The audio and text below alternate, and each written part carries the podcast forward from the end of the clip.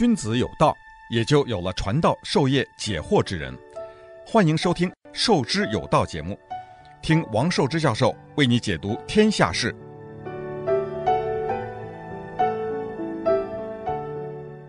欢迎大家来到《授之有道》这个节目啊！今天呢，我们继续讲大国的兴衰。昨天呢，我们用了一点时间讲到了明朝啊，这个当然。明朝呢，我们中国人大家都熟悉，所以啊，我们就不多讲。不过其中有一个昨天讲到很重要的，就是为什么明明朝当时的经济这么发达，它的技术这么发达，并且郑和的舰队下西洋七次，一直跑到现在的这个东非的海岸啊，跑那么远，跑到这个海湾地区，那么几一万多人的一支一一支舰队。几百只大船，那个，但是呢，后来进进行海禁，就把这个国家就封闭了。那么这个造成了很多的这个机会的措施。那我们昨天就是讲到这个明朝，我们呢就不再多讲这个明朝。明朝呢，其实要和明朝以前四百多年的宋朝比起来呢，无论是从社会的活力，还是从进取的精神，都大大的逊色。啊，明朝跟宋朝没得比啊！宋朝可惜了，啊，后来就是被灭了。那这个明朝，那当然后来也是给清朝灭了。你看中国的这些大文化，每一次都是从北方来的游牧民族把它毁了。啊，蒙古人、满洲人，这样轻而易举的就把一个国灭了。但是要从这个国家精神、文化深度、技术发展。这个宋代，不管是北宋还是南宋，都比明朝要精彩得多。那么，所以呢，中国的这个增长，呃，当时技术增长、经济增长跟不上人口的增长，因为人口的压力太大。那么，所以呢，这个中国人口的增长呢是很快的。那当然，中国也有它的灾害了，就是马尔萨斯说过的什么瘟疫呀、洪水呀、战争啊，这些呢是造成的人口的一些减少，但是呢，这个人口还是稳稳定定的往上增，虽然有灾疫，但是人口增长的快，所以这个国家又不对外贸易，本身呢又比较封闭，那么加上一个比较就是腐败的一个官僚阶层啊，所以明朝到最后呢。居然就给满族人呢把他打败了，那这个就是讲到明朝。那个我们再讲讲第二个这个帝国，我们讲了明帝国啊，我们讲讲伊斯兰世界。十六世纪啊，当欧洲的第一批航海家那到了中国访问，那是很早了，一五几多年，就是明朝的末年啊，这个时候。有一批外国的这个航海家呢，就到了中国。大家说马可波罗不是去过中国吗？元代那个从陆路去的，那个跟海路没关系。到了十五、十六世纪，呃，就一五零几年吧，这个欧洲就有第一批的航海家就到了中国啊，到了这个广州，到了这个泉州，到了这个呃中国的这个靠。东部的像宁波到了这些地方，那访问了中国，他们呢对中国的面积、对中国的人口、都对中国的财富都留下了很深刻的印象。但是呢，他们也就看出了中国呢是一个闭关自守的国家，就外国人都不许登陆，都不许进去。那么整天就担心，所以日本的倭寇呢在东南沿海呢。就骚扰，那骚扰呢？那就所有的人都要把它不许用船，呃，两桅以上的木船全部都都都不让，就把它毁掉。所以中国完全没有这个对海外的沟通的能力。所以欧洲的第一批航海家到中国看到的中国呢，虽然大人多啊，当时还算稳定，在明朝的末年，但是这个国家呢，这个闭关锁国，对外国人一律认为是夷。他们也印象很深刻，但是另外一个帝国呢，他们就印象就不一样了，就是奥斯曼土耳其的这个奥斯曼帝国。奥斯曼帝国在十六世纪，在明朝开始闭关锁国的时候呢，奥斯曼帝国呢在处在这个扩张的中间阶段，也就是还在这个高潮走。那么由于这个奥斯曼土耳其帝国离这个基督教的世界比较近。它不像中国很远很远。这个土耳其呢，你稍微挪过去一点，你就到了欧洲的后院，那大草原。所以呢，应该说奥斯曼帝国的这个兴起呢，对欧洲、对基督教世界，它就有更大的威胁性。事实上，这个伊斯兰国家在十六世纪已经变成世界事务中这个影响力最快的一个力量。不仅这个奥斯曼土耳其向西推进，向欧洲推进。并且呢，波斯也就是现在伊朗的那个王朝，有一个叫萨菲王朝，它也在经历着国力和文化的复兴啊，都特别厉害。这个波斯的萨菲王朝，两个皇帝在位，一个伊斯玛伊伊斯玛伊尔一世，一五零一年到一五二四年在位，在位呢二十三年，和跟着他呢就是阿拔斯一世。一五八七年到一六二九年在位，这等于是清朝的早期的，一个是明朝的晚期的，呀，伊斯玛尤一世和阿拔斯一世这两个朝代，这个伊朗这个波斯的萨菲王朝呢，是走向了高潮，所以呢，我们说很多这个伊斯兰教化的国家控制了这个从阿富汗，呃，一直到中国的吐鲁番。这些地方都由伊斯兰的这个大国在控制，那么这些国家呢是非常的强大，并且呢，他们从很多地方这个向东部扩展。我们知道，一五二六年，这个伊斯兰的一个国王就从西北部。通过征服者就侵入了印度，并且呢，在一五二六年就在印度整个国家建立了莫卧儿帝国，就是个伊斯兰帝国。我们不是看泰姬玛哈尔的陵墓吗？那就是典型伊斯兰建筑啊。那印度原来是信印度教，信佛教，没有伊斯兰教。哎，伊斯兰打进来了以后，这就建立了庞大的莫卧儿王朝。当时呢，他们对印度的统治不算是稳固，但是。在这个喀布尔，这个国王这个巴布尔征服了印度，建立了莫卧儿帝国。到了他的儿子，到他的孙子，孙子叫阿克巴，一五五六年到一六零五年在位，就是清朝的初年，完全就巩固了这个印度的莫卧儿王朝。所以伊斯兰化是移植到了印度。所以呢，这个莫卧儿王朝有多多大呢？西起。是俾留支，这个东起呢到孟加拉，一直到北印度，到了现在的尼泊尔，整个十七世纪，这个已经是把这个信印度教的人呢，就不断的这个往被这个伊斯兰化，所以伊斯兰伊斯兰化，现在孟加拉国是伊斯兰教的啊，这个巴基斯坦是伊斯兰教的，就留在中间一个印度，呃，印度也有一部分人是信伊斯兰教的。那么剩下人信印度教啊，佛教的人倒是不多。那这个呢，就是这个啊，我们说十七世纪电力的情况。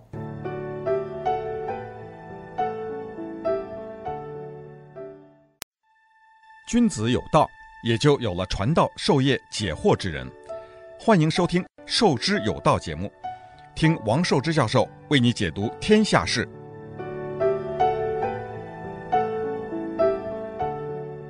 这个时候呢，另外还有一些人也跑往东跑啊。但我们说跟这个穆斯林的这个扩张呢是没法比的啊。一个是荷兰人、英国人、法国人，他们在印度搞不定啊，搞不定。英国人是比较晚才到印度来的，那是穆斯林化。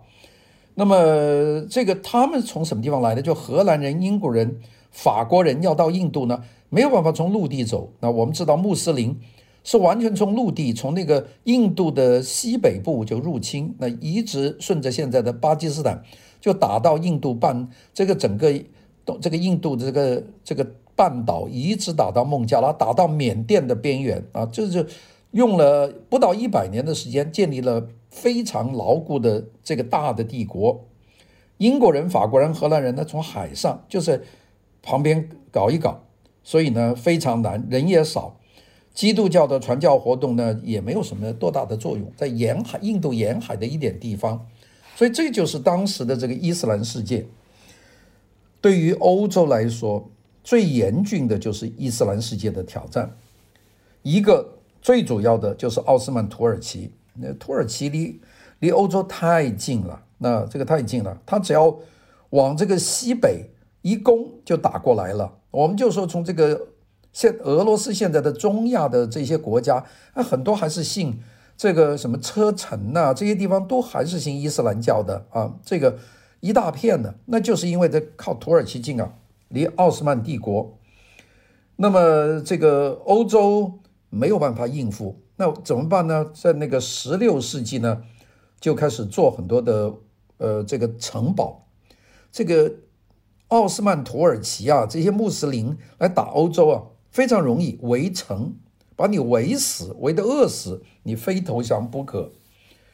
他们攻占了很多地方，他们的领地从俄罗斯现在的克里米亚，就是俄罗斯二零一四年从这个乌克兰手上拿到的这个克里米亚。从克里米亚，呃，一直占领。克里米亚原来是这个热那亚，意大利热那亚商人的一个集聚点，被这个奥斯曼就占领了，一直打到爱琴海，并且呢，把威尼斯帝国把它打掉了，啊，一直打到这个整个地中海地区。一五一六年，奥斯曼的军队。就攻取了这个叙利亚的大马士革，隔一年，一五一六年，他们就打到了埃及，用这个土耳其的火枪呢，就把埃及的马马鲁克的军队打败了。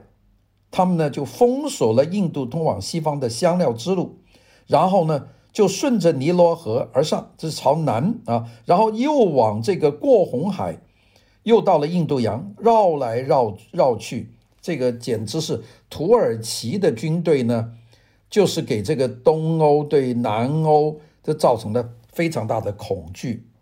土耳其在那个时候已经占有了保加利亚，还有现在南斯拉夫的塞尔维亚，这都是土耳其的奥斯曼帝国所占有了。这个帝国呢，是简直不得了，他们在整个黑海地区。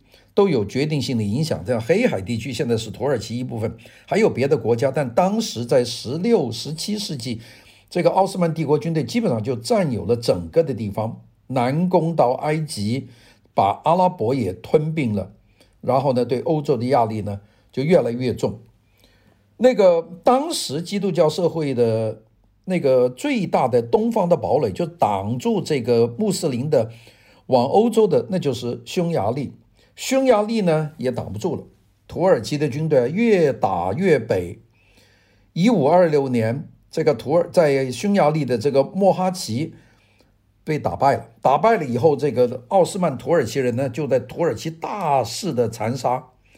那么通过了这个地方呢，基本上我们说一六二一五二六年那一头在印度，就是我们讲的巴布尔，这个在印度。建立了莫欧尔帝国。那么，一五二六年，这个土耳其奥斯曼帝国呢，又在匈牙利打败了匈牙利的军队，就往欧洲。所以，从印度一直到匈牙利，全部都伊斯兰化。一五二六年，啊，就是把匈牙利打败，用了三年。一五二九年，土耳其人围城，围了哪个城呢？围的奥地利的维也纳。所以呢，这个基本上呢。就是非常的困难，土耳其人一直呢就造成了这个威胁，那包围了这个维也纳啊，但是呢没有再继续的往西进，但是呢两次包围维也纳，我们讲上一次是一五二九年，后来呢匈牙利北部这些基督教的军队拼命的打，又把它挡住了，挡到一六八三年，过了一百多年以后，他们又包围了维也纳，就是这个。奥斯曼土耳其帝国它有几百年的历史这么长。奥斯曼不光是在陆地进攻，非常的猖狂，他们在海上的扩张呢，令人非常的惊惶。他们呢，我们知道，他们的搞海军啊，是为了攻下四边这个都是海的敌人的要塞。那典型例子就是土耳其的君士坦丁堡，当时是拜占庭帝国的首都嘛，啊，那，周边都是海。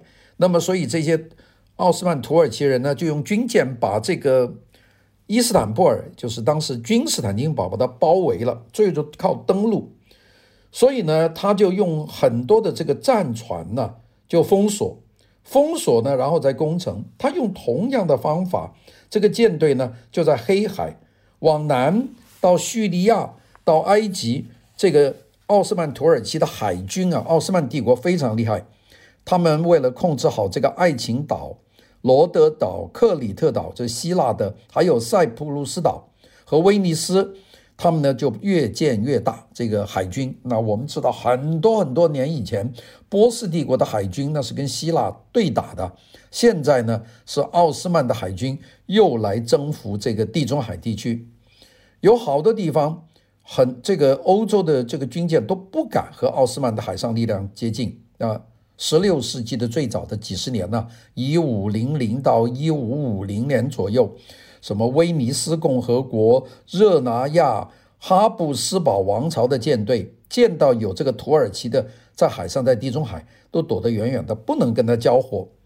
穆斯林的这个海军呢，在整个北非的沿海非常的活跃，他们经常袭击意大利、袭击西班牙。那么最后呢，在一五七一年就攻占了塞浦路斯岛啊，这个。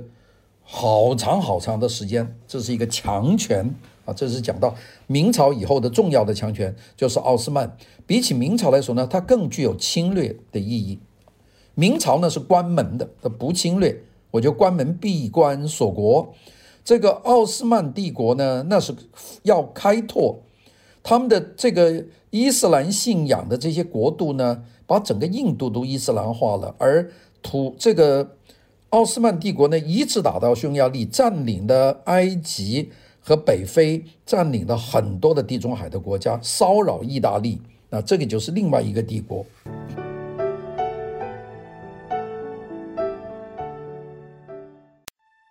君子有道，也就有了传道授业解惑之人。欢迎收听《授之有道》节目，听王寿之教授为你解读天下事。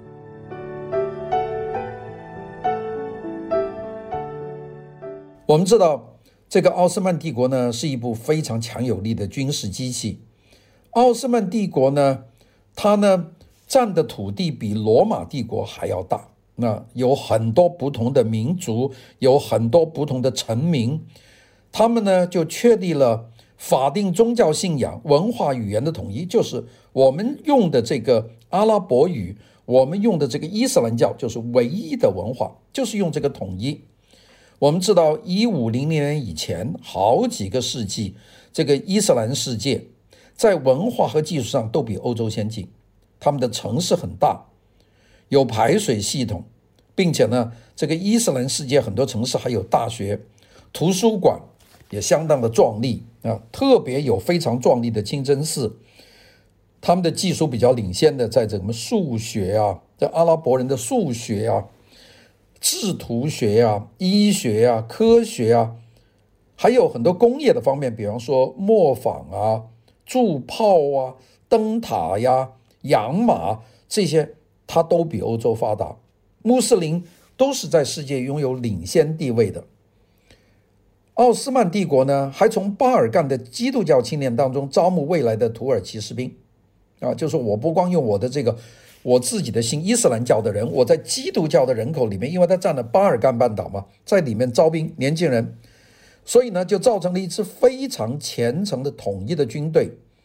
他们呢，倒很厉害，他们有这个种族的宽容，就你信基督教没有问题，你帮我奥斯曼帝国打仗，所以呢，他就让很多人呢为他卖命啊。这个奥斯曼帝国是大王是苏丹嘛，他这军队里面有这个希腊人，有犹太人。还有这些其他的欧洲的白人，你可以信你的基督教，但是你必须组成我们的军团，所以吸纳了很多的战斗的这个天才。我们想想那个围攻君士坦丁堡，就是当时是穆罕默德二世，他围攻这个君士坦丁堡的炮，主要就是一个匈牙利人铸的炮。那么一个强大的官僚阶层。当时管理了一千四百万居民，那这个是像苏莱曼一世这样的。我们知道，当时一千四百万在欧洲是一个巨大的数字啊。整个西班牙当时只有五百万人，整个英格兰只有二百五十万人。君士坦丁堡在全盛的时候，一六零零年也只有五十万人，而这个苏莱曼一世控制的这个奥斯曼帝国有一千四百万居民，你想他应该是国力鼎盛的了。但是呢，我们说明朝闭关锁国，自己就慢慢就搞垮了。其实奥斯曼帝国也差不多，他们最大的问题就是内战，因为他们内部要争权力，因为他帝国太大。所以这些土耳其人、奥斯曼帝国的人呢，互相内战，那不是对外，而是对内。所以呢，他们就失去了支配世界的机会。他们呢，当然呢，比明朝呢要时间长很多。明朝就已经垮掉了啊。奥斯曼帝国的衰落呢，比民国明朝呢要晚了一百年啊。我们说明朝大概一五零零年以后就开始慢慢的衰落。这个奥斯曼帝国衰落到一六零零年以后才开始感到衰落，主要就是内斗。这个土耳其通过了他的这个扩张，这个有非常好的军力、军队的管理制度，呃，还能够维持这个非常漫长的国界线。那么，但是呢，这条国界线这边到匈牙利，那边要到印度的边界。你这么大一块地方，你要用多少金钱、多少的人力去维持？如果你国内没有足够的收入，你就维持不了。那个它的扩张的最大的问题和后来的西班牙、荷兰、英国的扩张不同，就是它没有带来经济利益，它就是要占领。我们知道这个荷兰人，包括葡萄牙人，包括英国人，特别是英国人，他们搞了殖民地，他们是要顺带带好处的，不光是影响力的。扩张，它要有经济的收益的。这个奥斯曼帝国没有，越大自己的负担就越重。所以到了十六世纪的下半叶，我们已经看到了奥斯曼帝国的战略上战线太长。这么一支庞大的陆军驻扎在中欧，在地中海又有一支耗资巨大的海军作战，还有一些部队在北非、在爱琴海群岛、在塞浦路斯、在红海作战。那边呢，还有呢，这个克里米亚，俄国当时崛起，在克里米亚推翻这个奥斯曼帝国，他又要派人打仗。那么还有这个比这个呃呃以波斯为基地的什叶派，伊拉克呢，他就起来反对，所以他的内耗很大，他的军队的力量啊，他够不着，主导地位当然是逊尼派。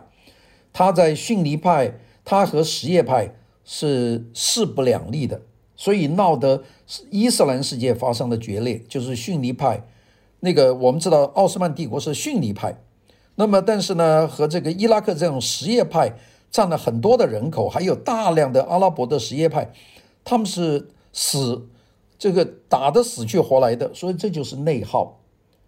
在近东呢，他们也没有平静啊，这所以呢。苏丹呢，就用武力镇压什叶派的异端，那就是你都都是大家穆斯林，那我不抱同情心，你是什叶派，我就把你镇压，把你杀了，这个维持统治。那么波斯的这个王朝是什叶派的，所以呢，这个奥斯曼帝国跟波斯没办法搞在一起。那也就是说，如果你联合了波斯帝国的这个什叶派，你的逊尼派和什叶派联手，你可以征服世界。但是他们一定要内斗，就没有办法把它合在一起。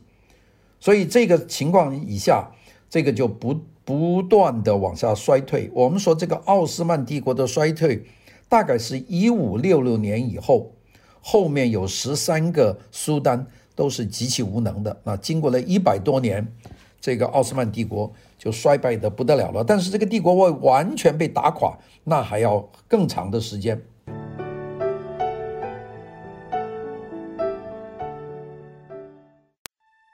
君子有道，也就有了传道授业解惑之人。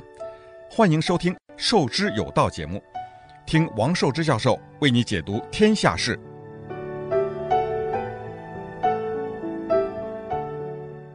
那个外部敌人这是一个，那外部敌人对奥斯曼帝国的威胁不大，内部的弱点呢就比较大，就是什叶派和逊尼派的这个决裂。奥斯曼呢是逊尼派的，他们和什叶派呢要打死。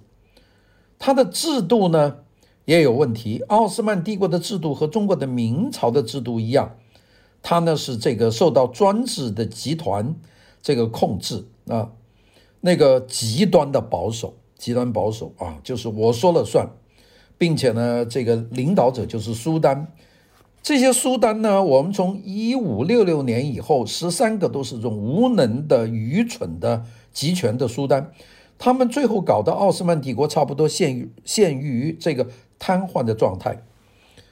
这一点呢，我估计欧洲做不到。欧洲的无能的皇帝或者是一个无能的教皇，他们不可能做成这个欧洲这个国家整体的垮掉瘫痪，因为他权力没有办法集中。欧洲呢的这种个人主义很强，地方势力很强，任何一个强权他也独裁不了。但是呢，奥斯曼帝国他就独裁，所以上面腐化，下面就没有办法。这个由于上面没有明确的指令，这个苏丹呢永远没有把明确的指令发到地方，又太大，你怎么发指令？讲话也讲不清楚。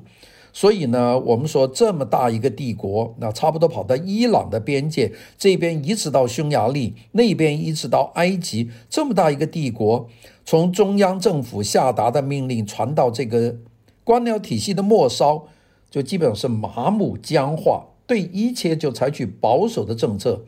所以呢，他们自己就扼杀了新鲜的事物。一五五零年以来，奥斯曼帝国就再没有扩张领土。也没有随之而来所掠夺的战利品，这个这个军队呢，没办法，没有钱，那怎么办呢？就抢东西，内部的劫掠，内部的抢杀，那么所以呢，这个就是大家乱搞了啊。那个当时呢，在这个奥斯曼帝国里面的这些外国人呢，很多人是商人，有些人是企业家，他们呢就觉得他们自己赚的钱呢。被这个奥斯曼帝国啊狂征暴敛收税啊，把他们的财产没收，越来越高的这个苛捐杂税呢，使得奥斯曼帝国的商业凋敝，城镇人口也减少。那么当然呢，农民也受到伤害，因为他们的土地、他们的牲畜就被奥斯曼帝国的士兵呢去劫掠。随着这个局势的恶化，不管军人腐败、乱抢东西。文官人员也开始抢夺东西，并且到处呢接受贿赂，没收别人的这个货物、财产、企业，而战争花费巨大。这个他们呢就基本上就丧失了在亚洲地区的贸易，就没有办法的贸易，所以政府呢拼命的网罗那些新的财源，那么就所以呢使。这些收税的人，就政府管理税收的人呢，更大的权力就要搞钱了。那么这个整体的态度，呃，就造成了奥斯曼帝国越来越腐败。他们首先反反对的就是这个什叶派的这个宗教思想，因为他们是逊尼派。那逊尼派和什叶派的区别呢，就在于这个。伊斯兰教的奠基人这个穆罕默德，他的继承人是应该是他的家族的成员呢，还是聪明的智者啊？这个是完全不同的啊，所以到现在为止也是不一样的。这个对于这个继承人的这个问题，这就把它分成了什叶派和逊尼派啊。那么这个逊尼派控制了奥斯曼帝国，他当然是很担心什叶派的宗教的宣传，就是不能让你接受。所以呢，这个当时的奥斯曼帝国就对各种各样的这个讲宗教的思想呢非常强硬。那比方说，他们会印刷，印刷业呢就遭到禁止，大家不许读啊，不许读书，因为呢，你要读书就会传播危险的见解，并且经济的观念呢也很原始。从这个欧洲进口商品呢是完全被禁止的，但是呢，出口呢。到欧洲呢也被禁止，也就是不搞对外贸易。这一点呢和明朝很相似，因为明朝也是不搞对外贸易，不进不出，不做生意。当时有很多商人呢在欧洲呢搞行会啊，叫 guild，他们呢也禁止行会，就不许搞这种所谓市场经济的，我们后来叫做资本主义，不许搞。那么这个宗教呢对商人呢。也控制的很严啊，因为当时是严格的轻视欧洲人，所以土耳其人呢用很多的这个办法是不许这个欧洲人到他们的地方经商，所以呢，这个完全是断裂的。那个，并且呢，他们由于蒙蔽的程度越来越高啊，土耳其的军队在一五八零年，他把一个他们的奥斯曼帝国的一个国家天文台呢，把它摧毁了。这个原因呢，就是当时有瘟疫。这个土耳其军队啊，说瘟疫是从天文台传出来的，这完全是扯淡了。那么，所以呢，这个就越来越大。当时的奥斯曼帝国的军队就变成了这个。奥斯曼土耳其最保守的堡垒。土耳其士兵当然当时注意到欧洲的新式的武器了，但是呢，他们也没有办法。他们知道欧洲慢慢开始发展新的武器，但是他们自己做不了。他们用还是很笨重的大炮，而不学欧洲人不断的进取，用比较轻的铸铁炮去做，所以他们打起仗就麻烦了。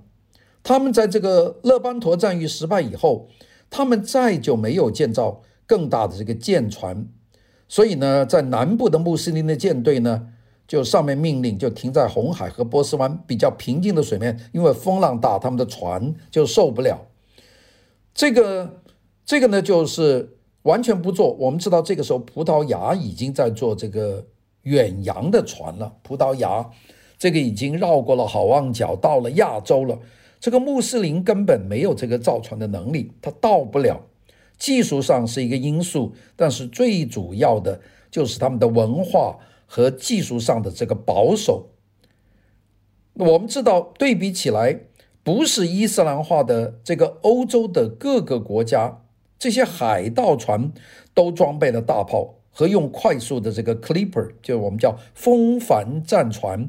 所以呢，很快呢，由于内部的内耗加上极端的保守，整个奥斯曼帝国就开始走下坡了。那我们那上一段讲明朝，这一段呢就讲到伊斯兰的帝国啊，都在这个时候开始走下端。那个主要原因呢，不是外部，是自己啊，外部没有办法挑战它，他们自己内部的衰弱，就造成了他们的这个最后的这个灭亡。好的，我们明天。继续和大家聊，谢谢大家。